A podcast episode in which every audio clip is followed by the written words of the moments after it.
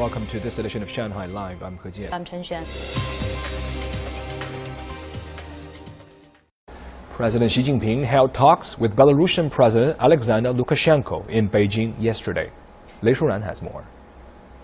President Xi stressed the two countries should enhance political mutual trust, adding China appreciates Belarus's firm support for its justified position on issues related to Taiwan, Xinjiang, Hong Kong, and on human rights.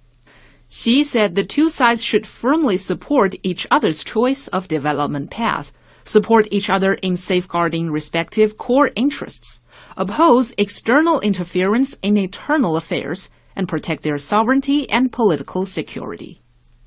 The two presidents agreed to expand economic and trade cooperation. They pledged to jointly implement the China proposed Global Development Initiative and Global Security Initiative.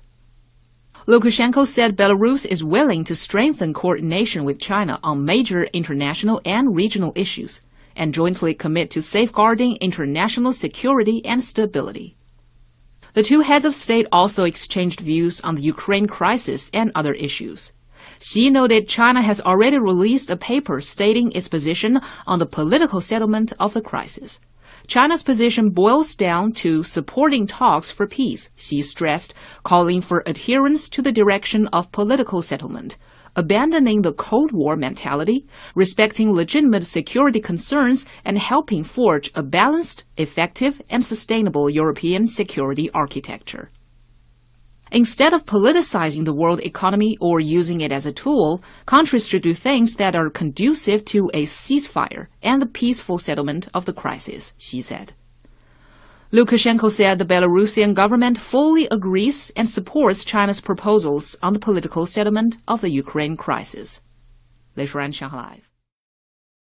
A total of 138 artifacts unearthed from the Ma Wangdui Han Dynasty tomb will be showcased at Minhang Museum beginning tomorrow.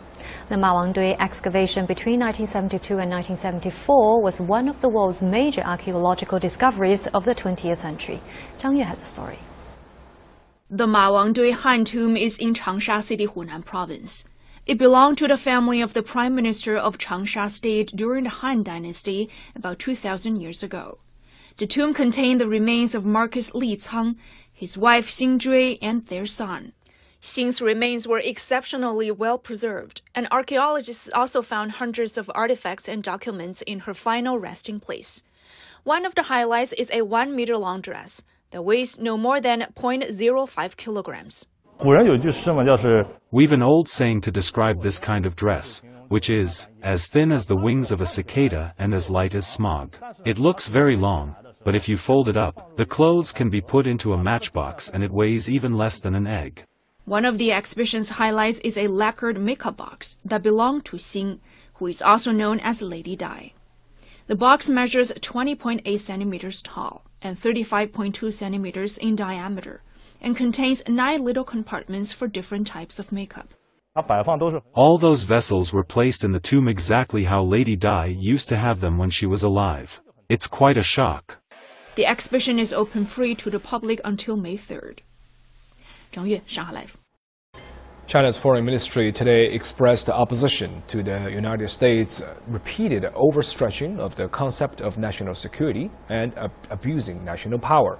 The statement came in response to the U.S. House Foreign Affairs Committee's decision yesterday to give U.S. President Joe Biden the power to ban TikTok in the United States. Chinese Foreign Ministry spokesperson Mao Ning said the U.S. should earnestly respect the principles of market economy and fair competition stop suppressing the relevant enterprises, and provide an open, fair, and non discriminatory environment for enterprises from all countries in the U.S.